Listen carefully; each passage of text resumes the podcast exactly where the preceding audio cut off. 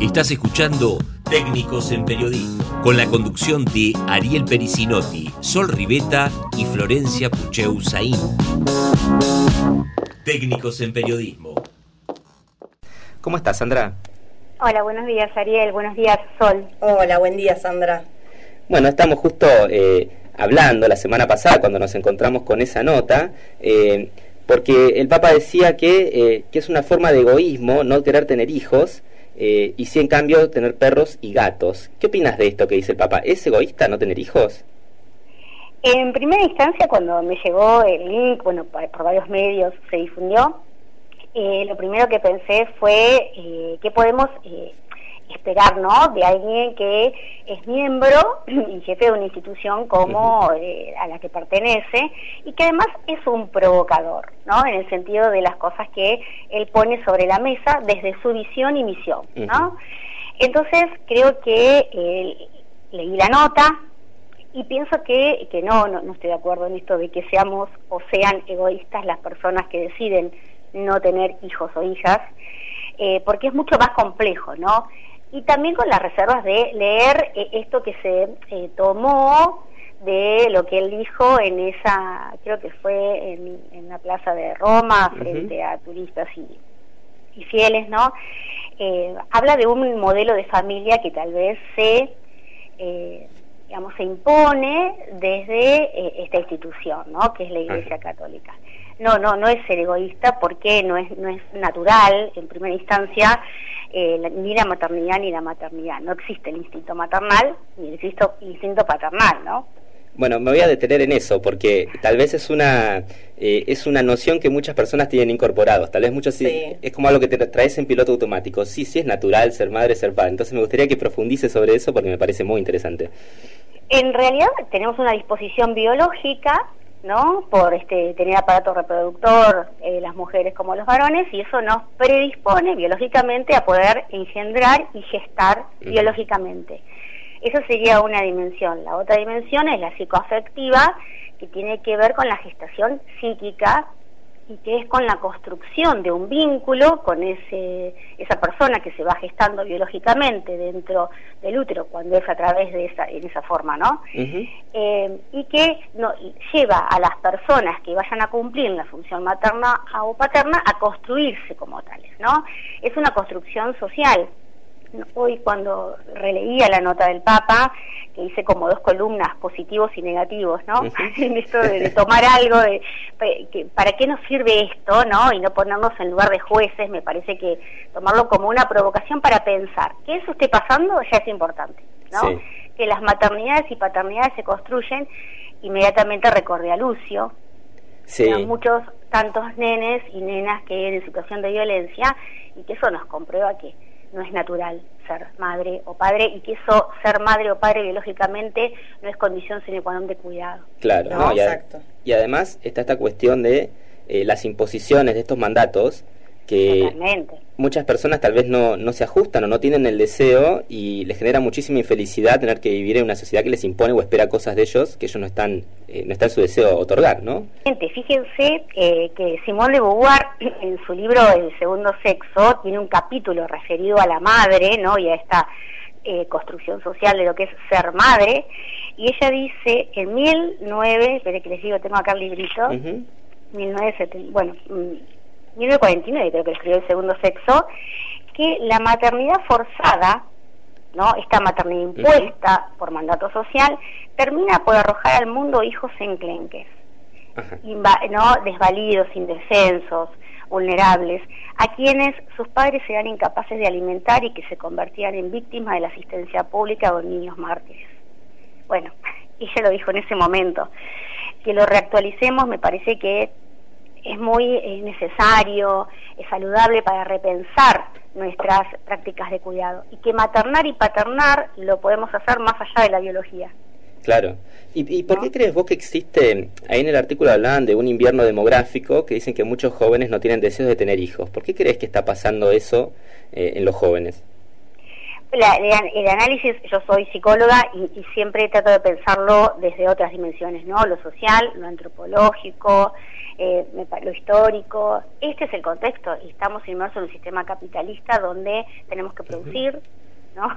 Eh, entonces, me parece que eh, si pensamos en que el desarrollo profesional, el desarrollo en este contexto, está antes, bueno, es producto emergente de este contexto. No podemos, viviendo en el mismo sistema, hacer un análisis que, que, no nos impacte, ¿no? Ni nos atraviese. Claro, justamente... Es el deseo de este momento, me parece que...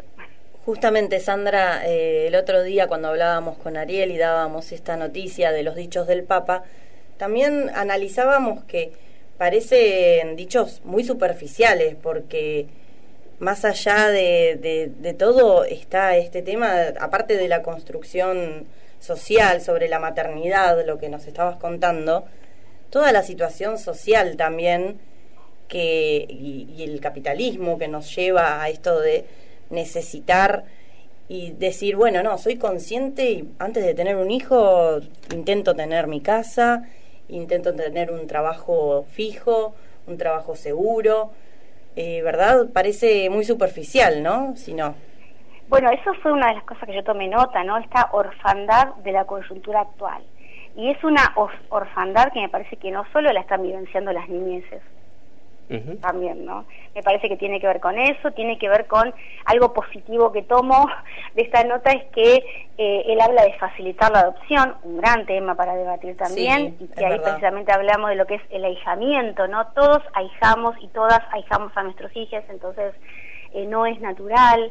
Eh, y después me parece que la civilización se vuelve más vieja, ¿no? Dice en una parte también. Sí, sí no, no, sé, yo no sería tan, eh, eh, digamos, tan determinante, ¿no? Me parece que es leer esto que está sucediendo como emergente de un contexto que es muy cruel, es muy cruel. Lo vemos también con la pandemia, ¿no? Esto de em, algo positivo también que rescato, nadie se salva, sálvese quien pueda, o algo así dice la nota, y es verdad, ¿no? Estamos en una eh, sociedad donde no hay lazo social, donde, bueno, se nos ha construido la subjetividad cada vez más individualistas, ¿no? Donde cuidar al otro, cuidar a este, la familia, cuidar cualquier forma de familia, porque también eso hay que problematizarlo, ¿no? Eh, me parece que es el objetivo. Cuidar los vínculos, ¿no? Bueno, él, mismo, viste, en la nota eh, declara que la paternidad muchas veces eh, se puede ejercer cualquier actitud de cuidado sobre otros seres una forma de ensayar la paternidad, ¿no? Dice algo, algo similar a eso. Sí, y claro, fuentes positivos. claro, lo que uno empieza a pensar en eso es que muchas personas, yo tengo un gato, y es el hijo que puedo tener, es el hijo que el sistema me deja tener hoy, en este momento, ¿no?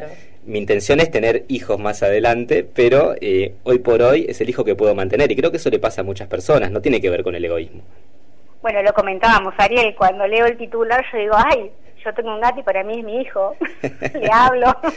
Aparte tengo hijo e hija biológicos, ¿no? Que después se constituyeron como hijos, ¿no? Este, de lo psicoafectivo, pero tengo un gato que en este momento es como un hijo y justamente ayer escuché que en España hay una normativa actual, nueva, ¿no? que los declara como seres sintientes, con derechos también. Entonces, bueno, estamos en, un, en una sociedad que va cambiando en buena hora, que nos permite pensarnos ¿no? con estos, estas, estos puntos de conflicto, tomarlo como movilizador, ¿no? Decir, bueno, es su posición y no olvidar desde dónde habla también, ¿no? Me parece que no podemos hacer esos reduccionismos eh, tomar distancia, leer la nota, decir, bueno, ¿qué tomamos? ¿Qué problematizamos?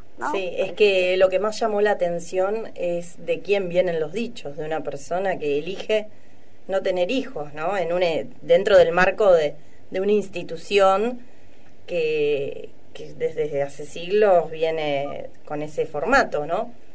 Claro, pero lo que pasa es que el origen del celibato es, hay que pensarlo históricamente, ¿no? No desde lo espiritual, ¿por qué se, se instala el celibato? ¿Y qué pasaba con la iglesia como institución en ese momento, con la parte económica? ¿Por qué estas personas no pueden tener herederos, quienes sean, ¿no? Esta ¿Cómo resignan eh, lo material? Para, bueno, hay que poder leerlo pues en diferentes claves histórico, antropológico, psicológico, sociológico, porque si no terminamos como repitiendo este eslogas, digo yo, ¿no?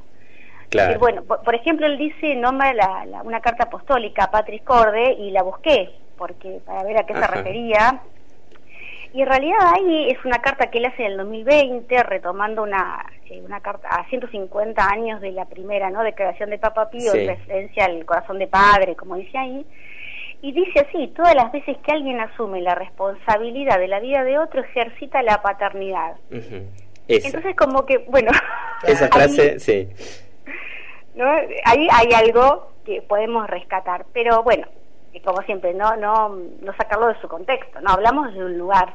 Claro, tal cual. No, bueno, también eh, no olvidarse nunca, ¿no? Todas estas cuestiones, cómo se mezcla lo espiritual con lo económico y lo político, ¿no? Eh, yo me acuerdo una vez que estaba haciendo también un trabajo sobre economía y llegaba a la conclusión de que el cisma protestante había sido más una discusión de sistemas económicos que una discusión espiritual.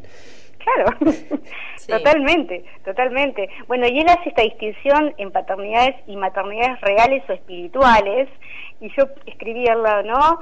Eh, biológicas o psicoafectivas. Claro, claro. claro, ¿No? Pero la verdad que es riquísima la nota de, de, Francisco, nos da para problematizar y poner en debate y repensarnos muchísimo.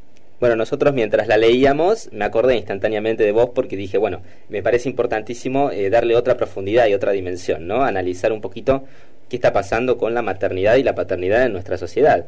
Y te quería preguntar en relación con eso, si vos sentís que los padres y los madres tienen suficiente información hoy en día para, para encarar la crianza de los chicos. Eh, bueno, también esto, el concepto de información es complejo, ¿no? Es ¿Sobre qué? Sobre su desarrollo, sobre su este, desarrollo emocional, desarrollo biológico, desarrollo madurativo, sobre las crianzas. Creo que hay mucha información de mucho, variada, digamos, y que a veces ocasiona un poco de confusión. Creo que, eh, pensando en esto que dice Francisco, ¿no? Cuando habla de eh, que hay, riesgo, ¿no? En no tener estas paternidades. Yo lo pensé socialmente y psicosocialmente y pienso que hay riesgo, ¿no? En que no haya función materna y paterna más allá de la biología y que eh, no haya límites claros, que no haya este, pautas claras de crianza, que cueste tanto ejercer estas funciones, también producto de un emergente eh, sociocultural, ¿no? Este, Donde las tareas de cuidado están asignadas, siguen hoy asignadas solamente a la mujer, eh, lo, vimos en el proyecto todo el tiempo, eso, y me parece que hay información diversa, no clara muchas veces. Claro, y cuesta diferenciar a veces, separar la información útil de la información que hace ruido, ¿no? Es eh, la historia que se estas tendencias que se imponen y que eh, como hay una gran demanda de estas nuevas eh, o estas paternidades nuevas, no, paternidades y maternidades en, en tener recursos, se toman como verdaderas. ¿no? Entonces, pone algunos riesgos, ¿no? Porque es inmenso el mundo de lo perinatal, ¿no? Desde lo preconcepcional hasta los tres o cinco años estamos hablando, así que imagínense. Claro. Sandra, no quiero dejar de consultarte porque me da mucha curiosidad por el proyecto de extensión Nacer entre Palabras. Quisiéramos saber de qué se trata. Bueno, nacer entre palabras lo definió Ariel, te escuchaba Ariel y es así, esto que dijiste, ¿no? Eh, es el, vamos por el quinto año, si, si renovamos el proyecto para este año, quinto y sexto año, eh, está radicado en la Facultad de Psicología de nuestra universidad y trabajamos eh, con las familias, con las diferentes configuraciones familiares, pudiendo problematizar estereotipos de género, roles asignados con respecto a la maternidad y a la paternidad, ¿no? Y trabajamos en Centro de Atención Primaria de Salud, bueno, durante la pandemia hicimos un gran trabajo de acompañamiento desde un dispositivo que fue parte de un dispositivo más global de la Facultad de Psicología a través de una guardia telefónica con personas gestantes que se encontraron este, abruptamente sin poder asistir a los controles acompañados, entonces eh, hacemos un acompañamiento en toda esta etapa que te refería antes, Sol, ¿no? Desde lo preconcepcional Y algo que es importante que eh, construimos todo el tiempo dentro del equipo es que acompañamos todas las decisiones. Claro.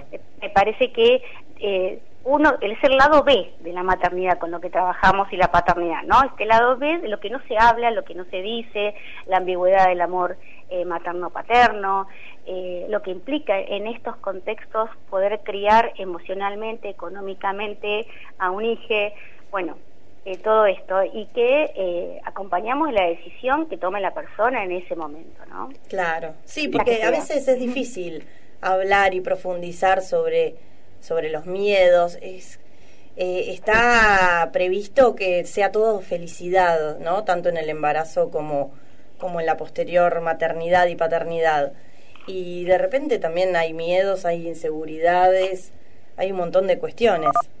Sí, aparte, eh, eh, en uno de los talleres que hicimos en uno de los CAPS, en estos centros de atención primaria de salud, una de las personas gestantes que fue, eh, se llamaba Emociones en el embarazo, el taller, y ella dice, esto de dulce espera no tiene nada. Entonces le digo a mi colega, es el próximo título del taller. de dulce espera, nada, ¿no?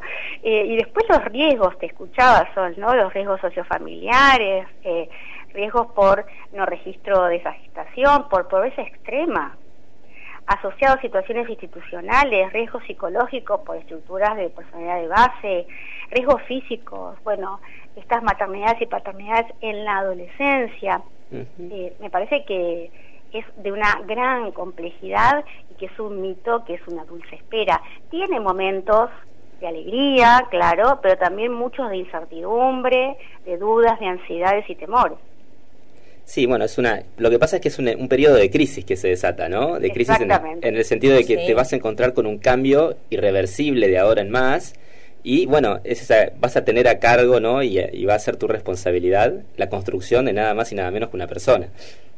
Claro, y la construcción psíquica, ¿no? Claro. Nosotros trabajamos mucho en lo que es la prevención de la construcción de ese vínculo temprano, que es fundante para el psiquismo, y que, que si lo podemos leer eh, en clave social nos protege socialmente, porque un niño o una niña que fue alojado, sostenido, querido, mirado, con ternura, por ejemplo, no, no va a ser un adulte violente. Entonces me parece que, tenemos que poder pensar en esto, ¿no?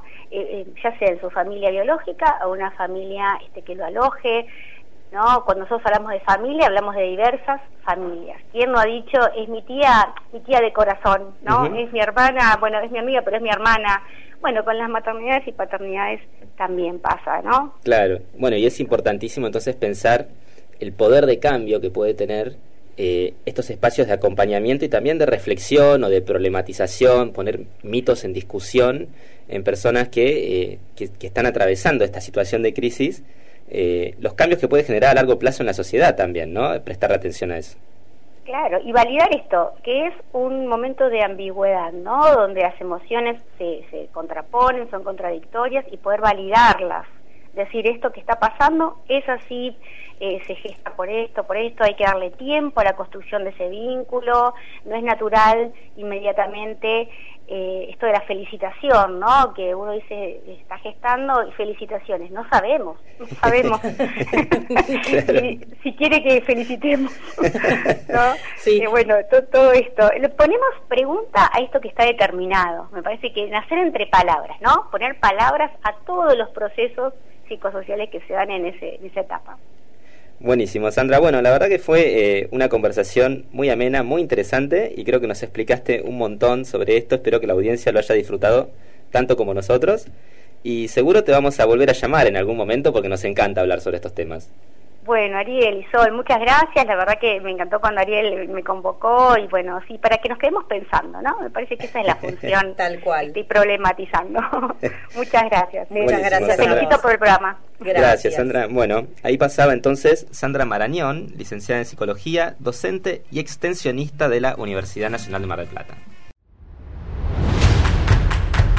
Comunicate con nosotros y déjanos un WhatsApp al 223-695-3215. 223-695-3215. O puedes escribirnos por nuestras redes sociales.